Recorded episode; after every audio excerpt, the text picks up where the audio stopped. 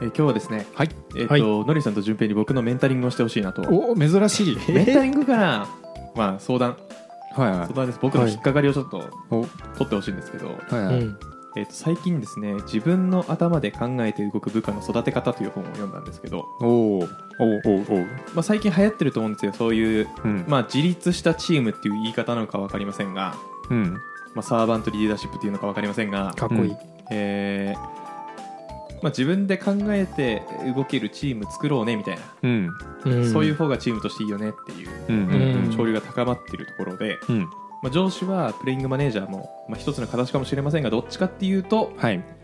えー自分が動くよりも、うん。えー部下に部下を動きやすくする。うん。のが、うん。まあ、マネジメントのあり方だみたいな本がすごくいっぱいある。はい。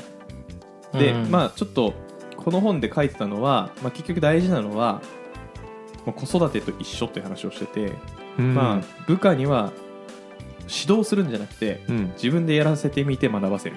うんうんえあとはうん。誤りは指摘するんじゃなくて質問して気づかせる、うんうんうんえーこうじゃねえだろうっていうよりはうん。こうなこういう風になったらこうなるけどどう思う？みたいな。うん。うん。であとはモチベーションを高く保つためにいろいろ工夫しましょうみたいなところをまあ書いてたんですけど、はい。これを読んでですよ僕は思ったんです。うんこれプレイヤーとして優秀な人っうん。てなんかマネージャー行ったら実力発揮しきれなくなるんじゃないかと。なるほど。うん。じゃあそもそもマネージャーやるべきじゃなくて一生プレイヤーであるべきなのか。うん。はたまたマネージャーの方が給料高かったりするしできることも増えるんじゃないかと。はい。いうので、まあ、スペシャリスト VS マネージャー論争じゃないですけど、はいはいはい。なんか大人になるに向けてん。なんかどういうふうになんかこの辺の考え整理していけばいいんだろうかっていうのはすごく疑問に思ってます。なるほどね。僕は今めっちゃうん。一生懸命勉強してますけど、うんうん。この勉強は一体何のための勉強なのかと。ほう。うんうんプレイヤーとしてはの勉強してるんですけど今は、うんうんでもそれってなんかマネージャーになった瞬間使えなくなるのかとかね、うん。まあ、使えなくなるは言い過ぎですけどただ効力を発揮しづらくなるのかとかね。うんうんうんその辺ちょっともやってるのでなんか整理したいっていうのとあとお二人の考えも聞いてみたい。あ一個疑問がふと浮かんできたんですけど、はい。はい。はい、えっ、と優秀なプレイヤーで、うん。マネージャーになって優秀な人もいるけど、うん、えープレイヤーの時の方が優秀だったよねっていう人いるじゃないですか、どっちもあると思います、ううんん、で逆にプレイヤーの時に、うん。そうでもなかったけど、うん。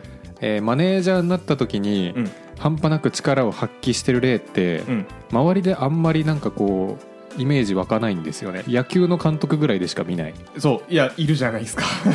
でも野球の監督やってる人ってプレイヤーとして普通とはいえど、うん。まあ、言うてプロ野球選手だからうんうんそんな普通じゃないんじゃないかなって思ってるんですよ。うんうんうん。ってなった時に本当になんか会社でそういうこと起きうるのかなっていうじゃないかな。それこそうん。僕は大きい企業の人ですけど、うんうんえーマネージャーになるタイミングで部署がガンって変わる人いるんですよ。うん。例えばエンジニアやってたけど営業部隊のマネージャーやってみたり逆に営業部隊だったけどエンジニアの部署うん。とか企画の部署行ってみたりとか、え？めっちゃむずそう。奇抜ですねなんか。まあ、ちょっと極端かな。でもちょっとずれるずれるというかスライドすることがあって、うんうんうん。その例だと違いますよね。プレイヤーとしてはやっていけないチームでマネジメントしていかなきゃいけないみたいな。まあそうだね。なんかそれはあまあでも近いっちゃ近いのか。ななんかその僕が思ったのは、はい。なんかこうふ日々の仕事って新しく入ってきた人に仕事を教えるシーンとかもあるじゃないですか。うん。でそれって結構マネージャーやりがちじゃないですか。うん。ってなった時にマネージャーが「いやこれ僕もわからないんだよね」ってなったらうん。果たして本当に大丈夫なんだろうかっていうなんかチーム回るのかな？というかチームの成果がアップするイメージが湧かないというか、うん。仕事を教えれないマネージャー。うんうんうんってなったらある程度自分でできる必要はあるのかなっていうのをふと思いましたね。うんうんうん。でどこまでディープに知っておくべきかみたいな話だと思ってて僕は。うんうんうん。どちらかというと、なるほど、そのマネージャーってうん、いいシステム設計の思想を知らなくても良さそうじゃないですか。うんうんうん。今知ってた方がいいんですよ。うん。知ってた方がいいのは間違いないんですけど、うんうん。でもその辺ができる人は実はマネージャーに進むんじゃなくて、うん。プレイヤーとしてやってた方がうん。会社として利があるんじゃないか、なるほどね。あれか。能力値において能力値とマネジメント能力をちょっと別で分けた時に、はい。えーまあ、開発能力にしようかな。開発能力とマネジメント能力の何曲線だこれ？曲線じゃねまあグラフ。バラメーターみたいな。なんか五角形なのか何角形かは知らないですけど、えいやもうグラフでいこう。X 軸 Y 軸ね。X 軸 Y 軸のグラフにした時に、二軸。えー開発力がマネジメントに生きる部分がなんか開発力伸びれば伸びるほど低減していくというか効果が低減していく感じですかね。あそうそうそうそう確かに。うでそれのう効率いいポイントは、えー、0 00の直線を引いた時に接点になる部分ってことだ。まあちょっとその なんでしょうね。グラフのうん。グラフの。それはでも、うん。トレードオフの時はそうかもしれないですけど、ん。別にトレードオフじゃないじゃないですか。まあ。まあ確かに。うん。うん。まあそう。で、なおかつそのなんでしょう。マネージャーやるまでマネジメント力ってうんうん。ある程度だと思うんですよ。うん。そんなサイドビジネスじゃんみたいなもんじゃないですか。まあ確かに。プレイヤーとしてのマネジメント力なんて。うんでマネージャーやり始めた時ってみんなひよっこっすよ。多分ひよっこマネージャー、うんうん。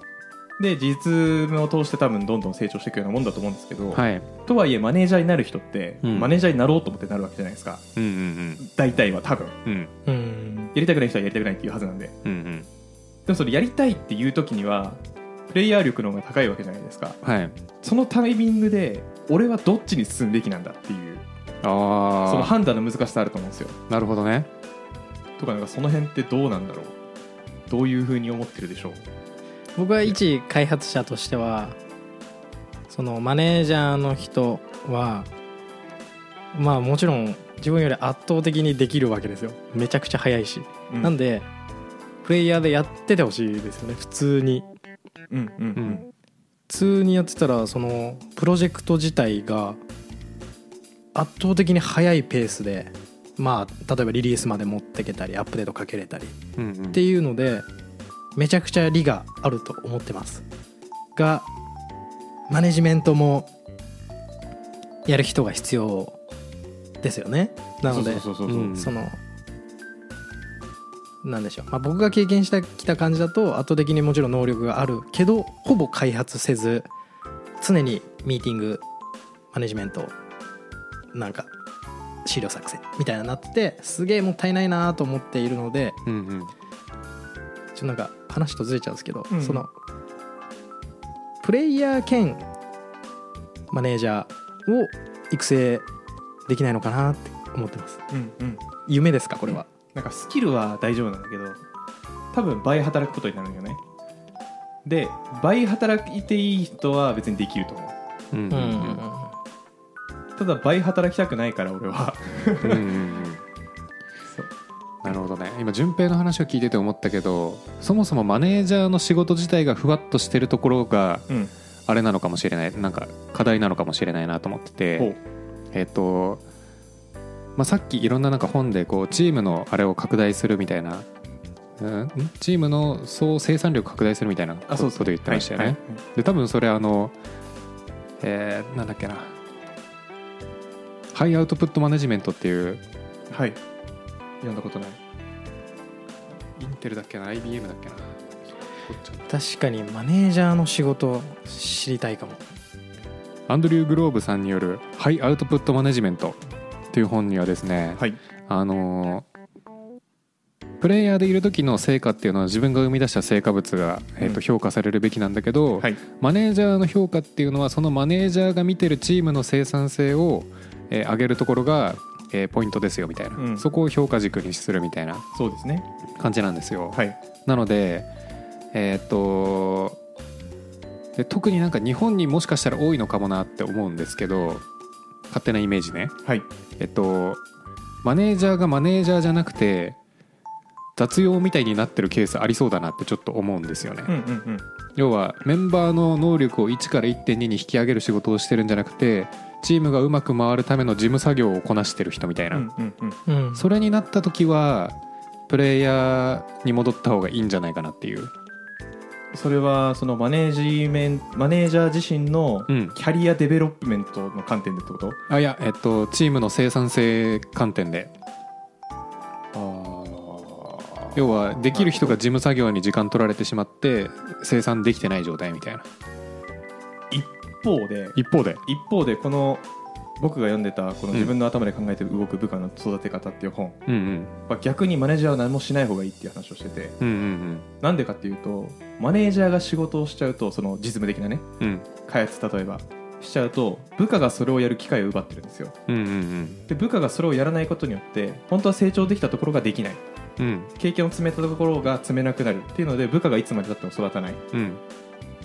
あそれで言うと僕今3軸あるかもしれないです。三軸？はい。一軸増えました。えっと雑務やる人うん。仕事仕事というか開発やるイメージ、うん。えーもう一個は部下を育てるイメージみたいな。っうんうん。ていう三軸で考えた時に雑務やってるならまだ開発した方がいいんじゃないかなっていうだけど本当はやるべきは、えっとチームメンバーの能力を1から1.2にする仕事なんじゃないかなっていうイメージですね、はいはい。それはその通りだと思います、うん。雑務は本当に誰でもできるんだったら実は総務の人うん。一人雇った方がいいのかもしれないですしね。うん。でそれに対して、えっと、じゃあ人を育てるってなった時にじゃあ能力が必要かどうかっていうところが多分うんうん。ポイントなのかなと思うんですけど、はい。個人的には必要なんじゃないかなって思いますねと言いますと。なんか自分が通ってきた道であれば教えやすいというか導きやすいと思うんですよまあね、確かにね、えー一方でうん。ちょっと反論しようとしてますね。はい。俺僕はのりさんの意見に基本的に賛成なんですけあどあはいはい。とはいえうん。多分いろんな人いるじゃないですか、うんうんえー、と開発のチームのマネージャー僕がやりますってなったとしてもうんうんその開発部隊の中でも多分バックエンドやりたい人とか、うん。フロントエンドやりたい人とか、うんうんうん。いや俺はデータベース極めるんだって人なのか、はい。えーいやデザインやるんだみたいな。っうん。ていうので多分通ってない道の人いるんですよ絶対。うんうんうん。なのでどっちみち通ってない道をうまく導く力が多分求められてて。確かに。でうまく導く人のを導けそうな人を見つける力の方が大事なのかなとか思ったりします。おおむずいっすね。むずい。いやそこ多重構造にもなりそうだなと思ってて。はい。うまく導く人を導く人も必要だなっていう気がしてきたんですよ。それはその通りだと思います。そうだよ、チームになった時に絶対その多重構造が生まれるから、うんうん。どこをこうライン引こうかなみたいなまあ、でもいいですね。なんかそのキャリア相談の時はワンオンワンがいいって言いますけど、うん。新しいワンオンツーっていうコメンテーターとうん。上長とうん。メンメンメンターとメンティーがいるみたいな。コメンテーター。コメンテーター？コメンテーターいるのやばいね。そう。解説してる。解説してくれる人、うん。それいいな。それがなんかあの再現性ありそうというか、うん。やりやすそう。なんかあの多分今やってる仕事じゃない仕事したい人結構いると思うんですよね。うん今はこういう仕事してるけど将来的にこうなりたい。でもうんそのための一部として今の仕事必要だから今やってるけど次はこういうことやりたいっていう人いると思ってて、うんうんうん。そんな人を導ける人なんてあんまいないんで。確かに。そのこうやったらいいみたいな。うん。そんな話聞くしかできないんで、うんまあ、コメンテーター呼んできて。一人。コメンテーター。急にニュース調なんだよなコメンテーター。そうした方がなんかよりうんうん。再現性のあるというか実現性のあるキャリア引けるかもしれないですね。うんうんうんうん。っていうので。まあでもただ一方で自分が能力を伸ばしてきてたきたっていう経験は一般的な経験になると思うので、うん。まあそうだよね。抽象力どこを抽象化するかみたいなあれだよね。開発っていう部分で決めてしまったらあれだけどそもそも能力を上げるっていう視点で見れば、うん。まあ、共通する部分はあるだろうと、うん。そうそうそうそう、うん。だなとかは思いましたね。うんうん。いあとすみません。ちょ僕がもう一個引っかかってるのが、はい。えーめちゃめちゃすごいリーダーついていきづらい説ああるんですよ。あなるほどね。えっと例えばですよ。うん。うん。朝5時に起きてうん。走って勉強してうん。7時から働いてうん。9時まで働いてはい。9時働き終わった後に、うん。夜も勉強して寝て、まあ、次の日5時に起きてるっていうマネージャーがいたとします。はい。その人うん。についていこうと思ったらうんうん。体壊しそうじゃないですか。ああなるほど。だだったらはいはい。まだなんか、いやーなんか休日もゆ休んじゃってさーとかっていう人？うんうんでもまあマネジメントはそこそこやってくれて、うん。うん励ましてくれるみたいな、うんうんうん。まあ寄り添い型。そのそうそう。5時からく9時まで働いてか5時じゃねまあでも超ハードワークして、うん。その上で話聞いてくれて、うんうん。いやそうだねそうだねって言って励ましてくれる人よりも、うんうん。より等身大の人の方がついていきやすいんじゃないかっていううん。説もあるんですよ僕の中で。うわーなるほどな。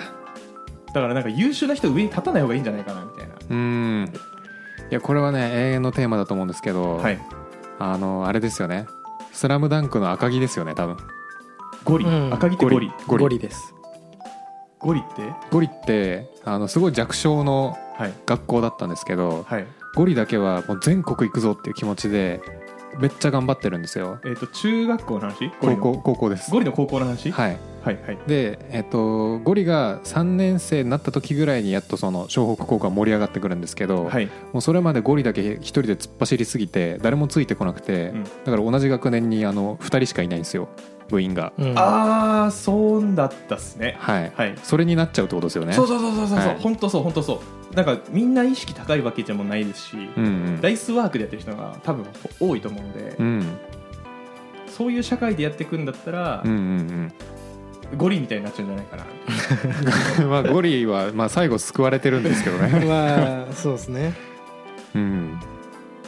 そう。マネージャーとしてはうん。そういうキャラクターだとしんどいのかなとかも思ったりするんですよ。うん。っていうのもちょっと引っかかってるポイント。キャラクター大事だよな。でもそうなってくると。で僕なんか僕結構ゴリまでストイックじゃないんですけど、うん。どっちかっていうとゴリ寄りだと思ってて、リより。がリアルゴリだと思いますよ。リアルゴリって言われてるけど。リアルゴリはゴリじゃん。ゴリではないんだけど。リアルゴリはゴリじゃん。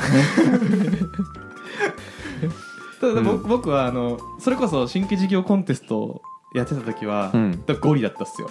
うんうん5時起き5時起きしてうん。うん朝2時間ビジネスアイデア考えて、うんちょっと走ってはい仕事してうん帰って寝て寝るみたいなことをずっとやって、うんガーって資料作り上げてでおやーってやってたんですけどゴリじゃないですか？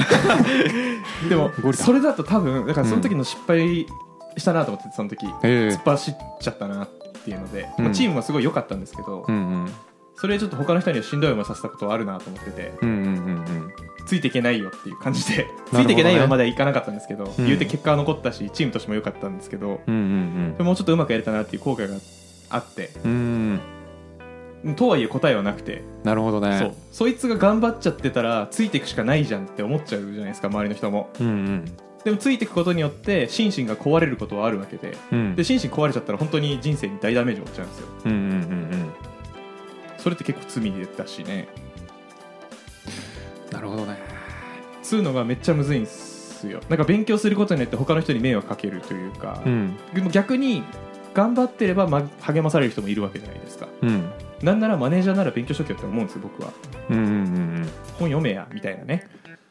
確かにな。なんかこうがんゴリってるけどゴリってない人いるよね。なんかゴリってるけどゴリってない人。この人どんだけやってんねんみたいな感じなんだけど、まあ見せない。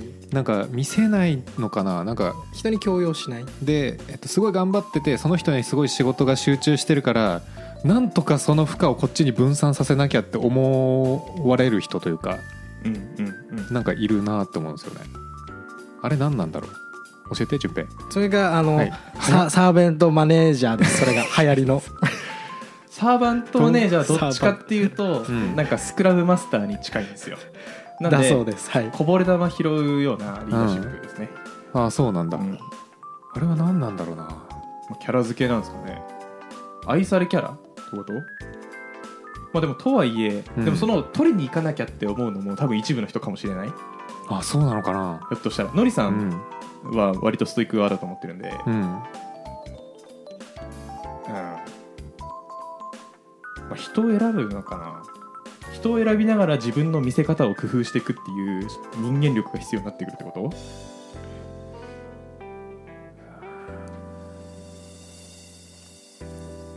やっぱ愛され力。愛され力。なんだろうね。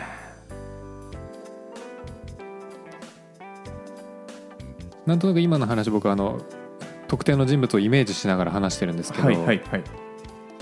そういう人は傾聴力高いなっていう印象がありますね、なんかうんうんすごい話をちゃんと聞いてくれるしうん。うんなんかこう要望要望じゃないけど何か言ったらそれを実現しようと動いてるのがなんかはっきり分かるというか、偏方性だ。でえなんか自分のためにやってくれてるのが分かるから自分も返したくなる。だからギブアンドギブじゃないですか。ファーストギブをやってる人が頑張ってた時はこっちも返したくなる。なるほど。説。あじゃあ周りとの関係構築はもうまず最高レベルまで。うん。最後好感度上げといて。うん。でその上でうんうん。本当にチームのために献身的に働いてればまあおのずとうまく回るよねみたいなこと。なのかな。うんうんうんうんまあであればそういう人だったら別にうん。能力が高くてもいい。なんだろう萎縮させない。っうん。ていうことなんですかね。そうなのかもしれない。うん。まあちょっとそれはうん。働きながらやってみてうんうんうん。どうなるだろうなってことかな。うわあなるほどね。まああとあのめっちゃ最初にボソッとあったはい、給与体系の話も結構あるなと思っててうん。やっぱスペシャリストの道用意されてる会社多くはないと思うんですよ。まあ、最近増えてますけどね。そうそうそうそう。うん。最近やっとって感じですね。うんってなった時にじゃあ能力ある人の給料を上げなきゃって会社が思った時にうん。まあマネージャーになっちゃうのはしょうがないよねっていう感じもちょっとありますね。それはわかります。うん。あのインパクトでかいですよね。うん。マネジメントの方が。そうそうそうそうそう。えだって一人って頑張って一人のパワー上げるだけだけどマネージャーって頑張ると5人の能力上げるからそれによって得られる利益って高いでかいよね。ーまあでもマネージャーになった途端うん。いやマネージャーのスキルまだゼロやんって思いますけどね。ゼロだけどはい。まあゼロではないんだけど。まあまあまあはい、うん。1とか2とか3かもしれんけど。なんかそうですね。極極端ですけど今のはなんか別のジャンルの仕事になったっておそうでもないくて多分。リードエンジニアと近いと思うよ。一部。うん普通に開発チームのマネジメントの延長だと思う。うん。開発チームのマネジメントしてる人は俺マネージャーって呼んでないんですけどその言葉の定義合ってます？え？なんかチチームプロジェクトマネジメントしてる人はマネ、えっと、管理職じゃないと思ってます。なるほど。それはちょっと認識あるかもしれない。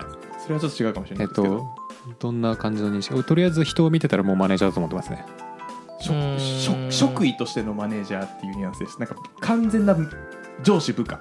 うんうん、うん、プロジェクトマネージャーとメンバーって上司部下じゃないですよね。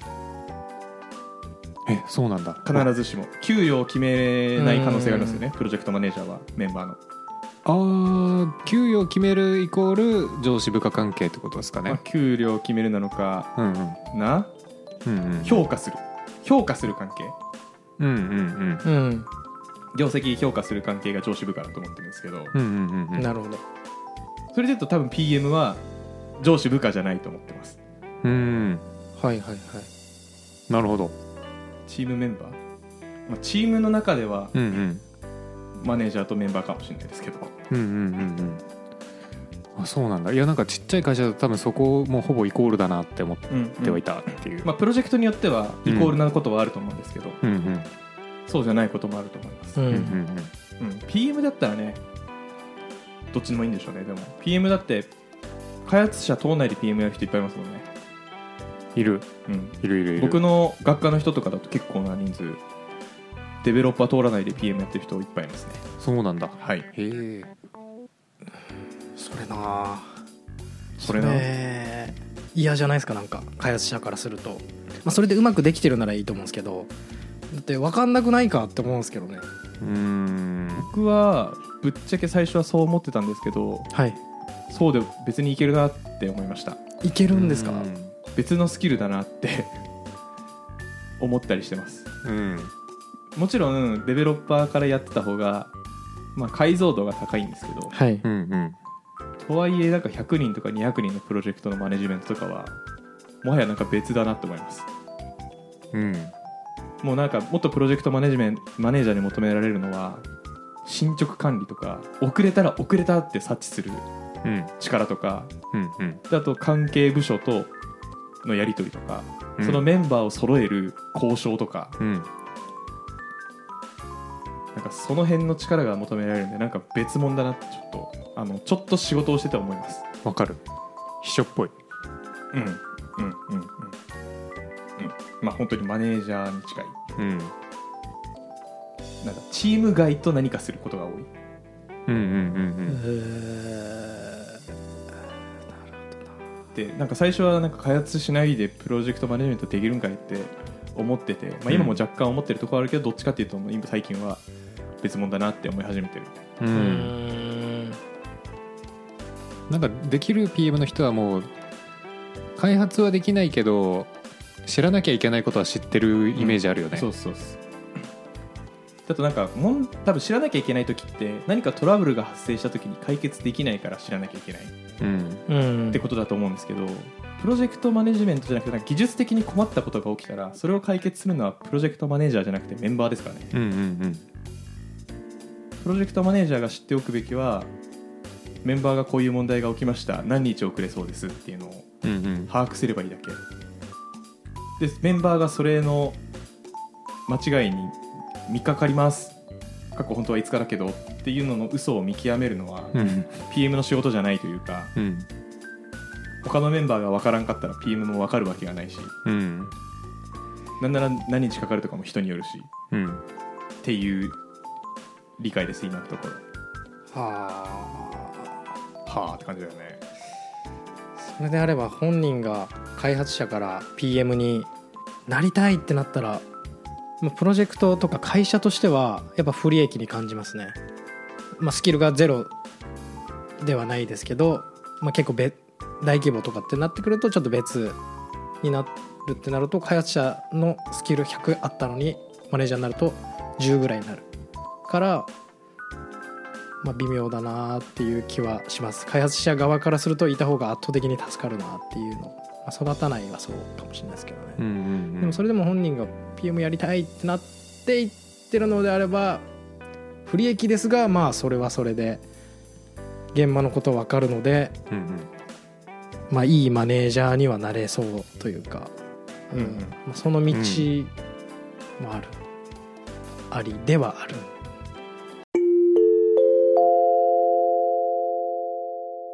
暇人プログラマーの週末エンジニアリングレッスンからお知らせです。5月11日土曜日14時半から日本橋ラクーンビルでポッドキャストの公開収録ライトニングトーク会を開催します。詳細はチャンネルの説明欄にあるリンクもしくはコンパスで「暇人プログラマー」で検索をお願いします。たくさんエンジニア仲間を作りたい人集まれー!懇親会もあるよまた実は PM のスキル1でも開発のスキル100よりも利益出るのかもしれない。ね、なんだって？うん。まあ確かにね。うん、そうかなんだ。なるほどな。1.1倍。全員を1.1倍できるみたいな。そうそうそう。例えば、はい。もしくはそれがまず PM いないとそもそも案件成立しないから、うん。うんうん。そこがいない場合はスキル少なくてもやってもらった方が利益になったりとかもするかもしれないしね、うん。うんとかはあると思うんですけど。うん。あとまあ未来への投資でもあるしね。まあ変わった瞬間はスキル下がるかもしれないてか、はいはい。アウトカムん？アウトプット？アウトプット減るかもしれないけど、まあ、結局その人が経験積んで体制すればねうん。もしかしたらもっと利益の生みやすい人物になれるかもしれないし。そして持つといいのかもしれないですね。それで言うとなんかそのプレイヤー開発者だけじゃなくて、うんん開発者は全員開発者兼マネージャーだよって言って育てるのがいいなって思うんですけどやっぱ難しすぎるんですかねそれ。え意味わかり僕ますか？は、僕は常にその意識でうんやってて、そうだったんだ。えっとそうだった P- んだ PMP って資格知ってますか？知りません。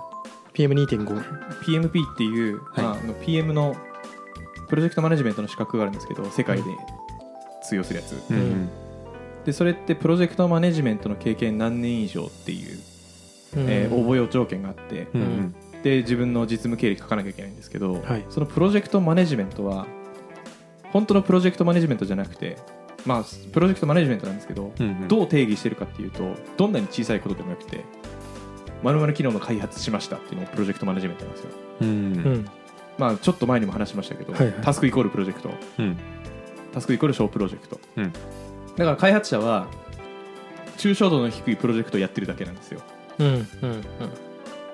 なので開発者はプロジェクトマネージャーマネージャーです。全員。なんかスクラムもそんな感じの考え方じゃなかったでしたっけ？なんか全員フラットみたいな。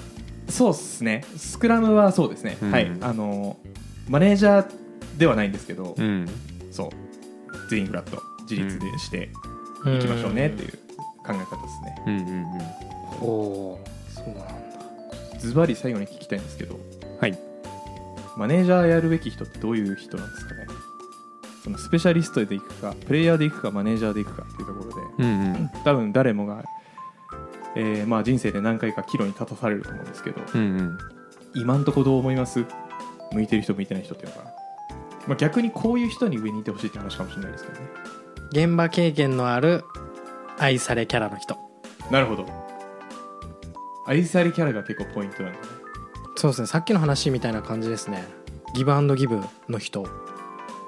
ギブアンドギブ？のギブの人。フあギブの人。ギブギブ。ァーストギブの人。うんうん。うん。うんまあそうですね。なんか人物やっぱ想像しちゃってますけど。ファーストギブの人はやっぱ助けてーってなりますよね。うん。力になりてーってなりますもん、うんうん。かつ現場経験があればよりこうなんかやりやすく仕事を振ってくれているなという、うん。まあ、わがままありつつなるほど。僕はですねはい。人をリソースじゃなくて人だと思える人。なんどういうことですか？なんかなんて言うんだろうな。あいやリソースというか人をコストだと思ってる人コスト？にはあんまりなってほしくないなっていう。どういうことなんかこう人増えるとこうコストだからみたいなまあ当たり前の話なんですけどうん。まあとはいえなんかじゃあコストにされてる側の気持ちを考えてみなさいよっていうのは思っちゃいますね。うんうんうん。じゃあそのなんかあコスト俺人をコストじゃなくて投資だと思ってる人がリーダーになってほしいなと思いますね。どういう違いがあるんですか？具体的に言うと。接し方？えっとコストだと思うってことは要は、えっと、お金の計算だけしてるみたいなイメージですかね人を1人増やすといくらかかるからこれぐらいの成果を出さなきゃいけないっていう発想。でなんかあんまりこうじゃあその元で働いてる人がよしこの会社のために頑張るぞってならないと思うんですよね。うんうんうん。じゃなくて、まあ、新しく入ってきたメンバーをちゃんとこう尊重してあの育ててあげるぞっていう気持ちを持ってる人というかうんうんっていう人になってほしいなっていうリーダーには。うんうん。って感じですかね。うんうんうん今の話だと俺愛されてるわ多分キャラ的にっていうところと、うん。えーそして人のことを投資だと思ってるなって思ったらマネジメントの道に進んだ方がいいっていう。ですかね。なんかどっちもすごい ニュってしてるなのであのカイツさんにはマネージャーになってほしいです。あそういうことね。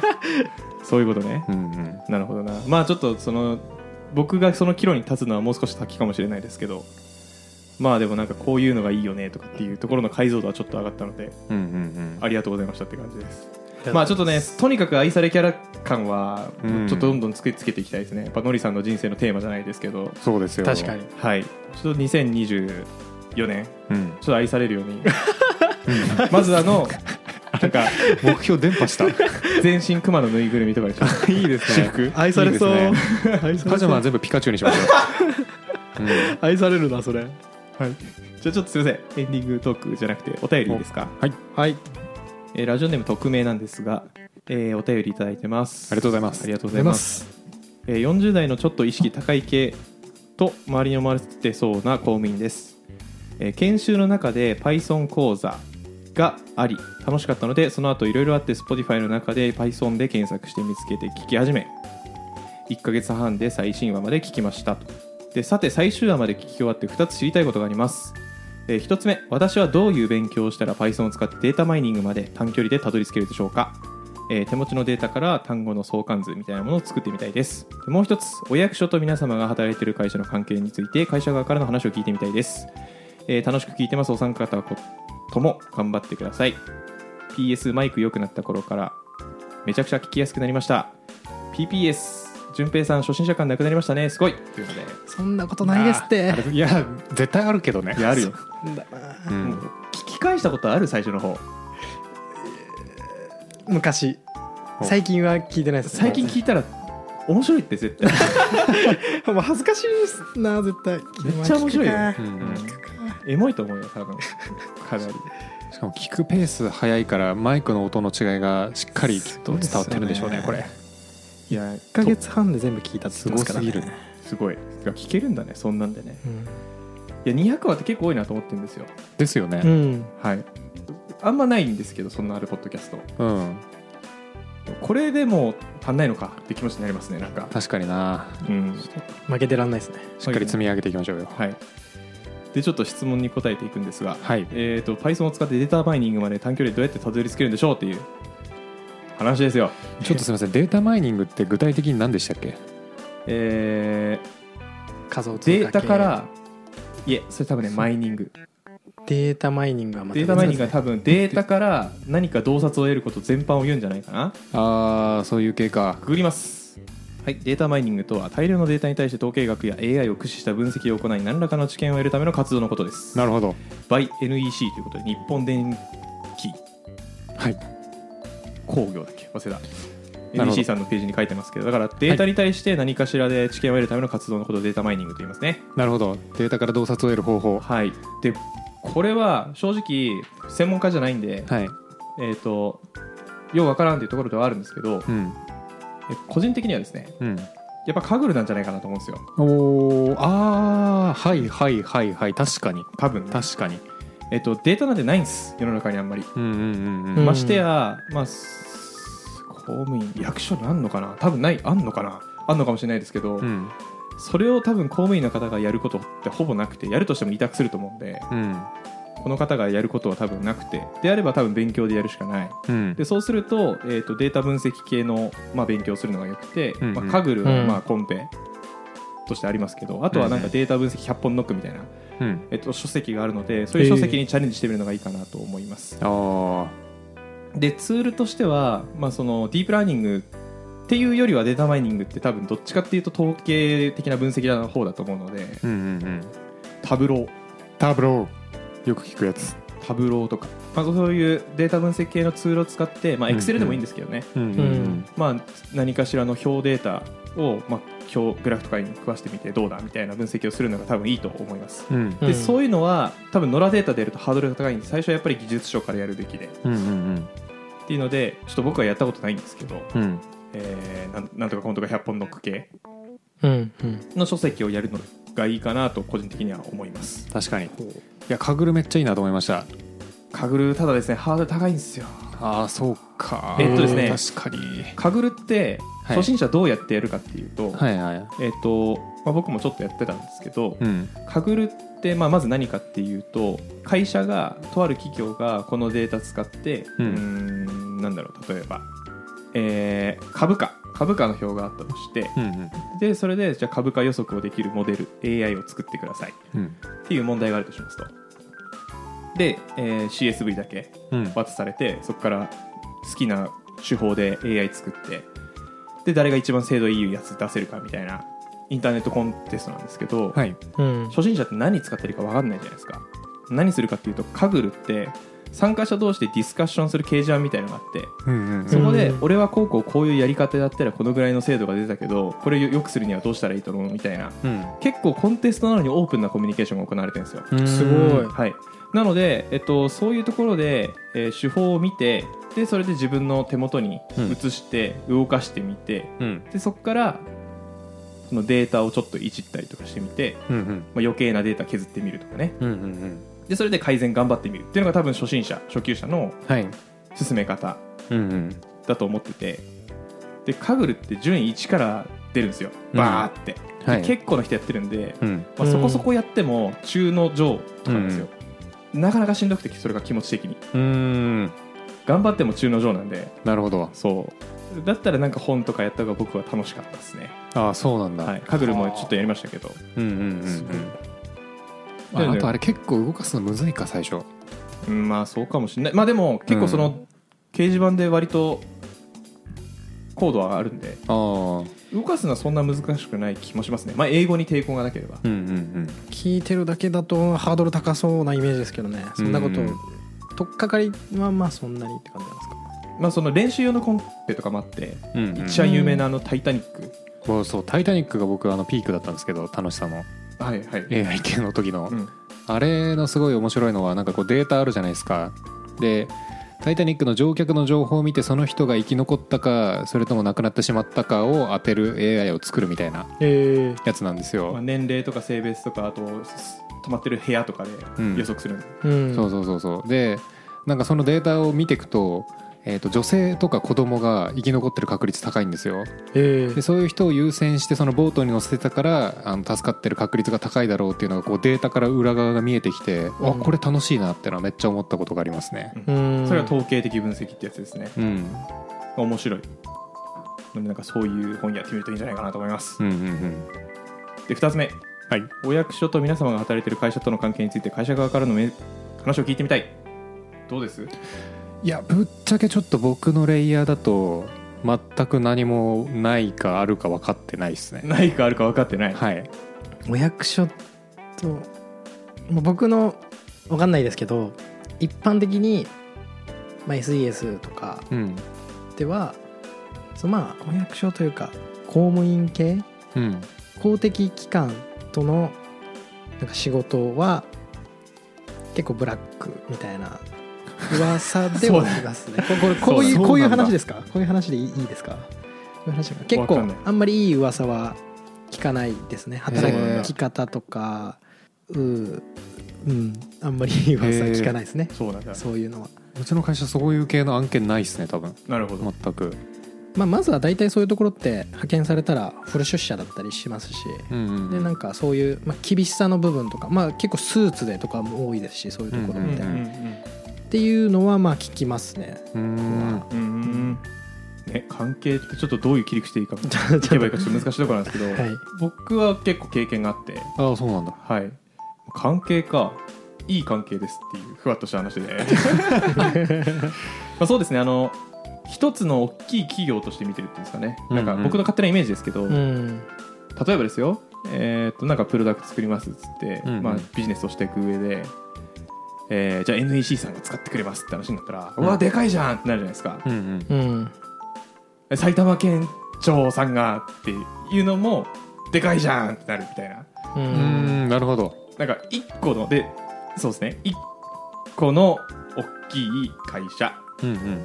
でですね。でまあ本当に他の会社と違うところもいろいろあって、うんまあ多分営業さんが多分一番気使うところだと思ってるんですよ、うんっていうのも財布の作りがちょっと独特なんですね行政ってね。ううん。んえっと普通の会社ってまあもちろん予算はありますけど買いたいと思ったら買ってくれるんですよ。うんうん。一方で、えっと、そういうお役所というか行政の方々って予算がないとできないんでうん。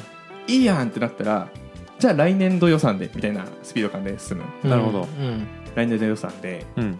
組むでもしくは無料でやってくれるんだったら今すぐ試せるよっていうので、まあうん無料で出してくる、まず最初は、うんうんまあ、そのプロダクト系だったら。うん。SI とかだったら無理ですけどね。はいはいはい。っていうので、まあ、そのビジネスの仕方はまあちょっと変わる。うん。いいけど本当に一回取ってしまえば予算取れるしあとはその継続率も高いイメージが勝手にあります。うんうんうんうん。勝手に、本当かわかんないですけど。まあ確かに予算も取ってるからその分は使うっしょみたいな。あそうそうそうそうそうそうそう。うんで2年目からはあの、ん。予算取りやすくなるとか。うんうんうん。もあるでしょうからね、まあ、っていう感じで、まあ、あの普通の会社とは、まあ、ちょっと付き合い方のコツが違う。なるほど。けど、えー割とお金持ってるって言い方あれですけど、うんまあ、利用規模が大きいうん。ような団体。う んなるほどね。団体っていう言い方合ってるのかなうんうん。みたいなイメージですね。僕も本当に密にはめちゃくちゃいっぱいやってるわけじゃないんですけどうんうん。数少ない業務経験でそう思うっていうイメージです。でもこれはなんかそういうことを言いたかったのかな？わかんない。関係。むずいよね、うんむずいね。うちもギリギリ関係あるとしたらなんか補助金関係の申請とかそういうのでしかないですね。うんうんうん、なんでこうクライアントとしてみたいなのはあんまりわからんです。ああなるほど、ううんん。ね。もう本当に僕僕とかはそのエンジニアの仕事でもそうですし、うん。去年からはダンスでも関わるようになってだんだんとね。おー確かに。うんそうですよね。お世話になってますって感じですね。まあ技術力とかあ技術とかやっぱ使ってるのは結構古いイメージはやっぱありますよね。まあ昔からあるからね。でもはいそれは多分お役所に限んない気がするわ、まあそうか。うん、昔からある会社は古いよ。それこそ金融とかすごいよ、うん。うん。金融がもっと動かせないと思う役所より SES 業界ではその金融と観光庁系がうんみたいな話はちょっとあれですね。それでいうとお役所って観光庁に入るのか？入るんじゃない？入るか。まあ昔から動いてますからね。ううん。うん。そりゃそうよ。っていうイメージです。はい、うんこれでこんなんでいいんですかね？はい。ちょっとあのぜひ興味持ってやっていただやってるとのことなのでていうかすごいですね。すごい。40代40代ちょっとになっても新しいチャレンジをしてし続けたいなと本当に思います、うん。すごい。しかもそんなに低くないハードルのチャレンジしてませんなんか。いや確かに。これあの買った講座ってこれあれですよね。ユーデミですよね。僕も多分これ同じのやって。あそうなんそうなん。はい同じのやってなんか基本基礎編と応用編みたいなところあって応用とか結構俺的には難かったんでなんかしかもまんべんなくうんバーッと Python のことを漏れ割と漏れなくいろんやってると思うんでだいぶカバーできると思うんですよねこれだけで。でうん。難かったなっていうのであるのででも本当頑張ってくださいって感じですねすごいうんうん。すごいです。はい、はい。こんなん分析しましたとか。うん。いや本当になんかねデータドリブンでいろいろ判断できる世の中になっていくといいなと思うんですけど。うんうんまあ20年あったらね多分何かしら機会がある気もするので、うん。確かに。はい、何か行きましたなのかこういう分析しましたなのかな、うんうん。まあ、もし続報あればお知らせください。お願いします。はい、はい。僕らが励まされるんで確かに。うん、はい。お便りありがとうございました。またお願いします。応援してます。ありがとうございました。はい。というわけで「ハッシュタグ暇人プログラマーで」えー SNS の X でフィードバック募集してますのでお気軽にお願いいたします。お願いします。お願いします。あとは説明欄から Google フォームでお便り要望を募集します。です。質問ですね。お願いします。はい。もう今日の匿名希望さんのように。はい。もう何でもいいんで。ですね。い。チャレンジしてる報告とか。うん。チャレンジしてますはね本当に。うん。励まされるんで、うん。お気軽にお願いいたします。であとは各種ポッドキャストプラットフォーム、はい、でフォロー高評価。お待ちしてます。お願いします。お願いします。グッドはい。というわけでじゃあ今日はマネージャープレイヤー論争でしたけど、うん。まあ、若干解像度が上がりました。おかげさまで。とりあえず僕は愛されキャラになるっていうのが課題です。ちなみにどっちになりたいんですか？皆さん。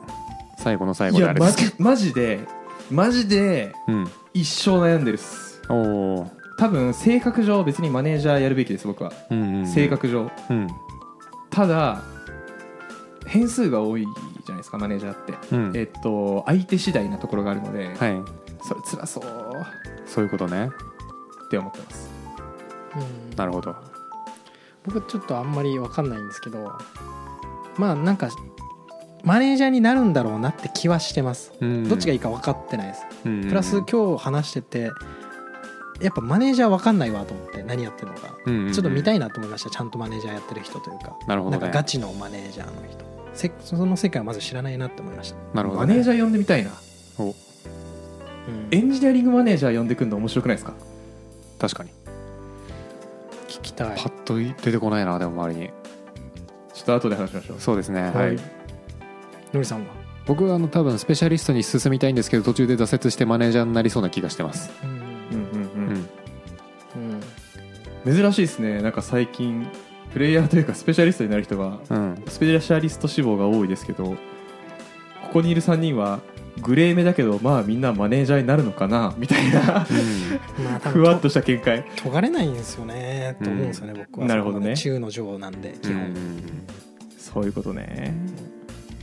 ちょっとこれがどうなるか。はい。えー、5年後？10年後？10年う後 続いてたらすごいよ10年後。うん。楽しみですね。はい、というわけで、はい。じゃあまた悩んだら言います、ありがとうございます。本当にありがとうございました。ありがとうございました。じゃあまた次回。バイバイ。バイバイ。日本のエンジニアは使うアプリが多すぎる。事実暇プロの使用アプリ平均数38.6個。レイキャストならアプリの即起動過去のコピー履歴を引き出せる。ウィンドウのリサイズなどこれ一つで作業効率アップ。しかも料金無料。今すぐレイキャストで検索暇人プログラマーからお知らせです。暇プロメンバーとメンタリングしたい人を募集します。どうやったら中級エンジニアになれる？悩みを相談したいなどなど相談内容は何でも OK です。メンタリングを通じて何か気づきを持って帰ってもらえるように頑張ります。エピソード説明欄の方ではなく番組説明欄の Google フォームから日程を選んでお申し込みください。料金はもちろん無料。各日程先着1名なのでお早めに。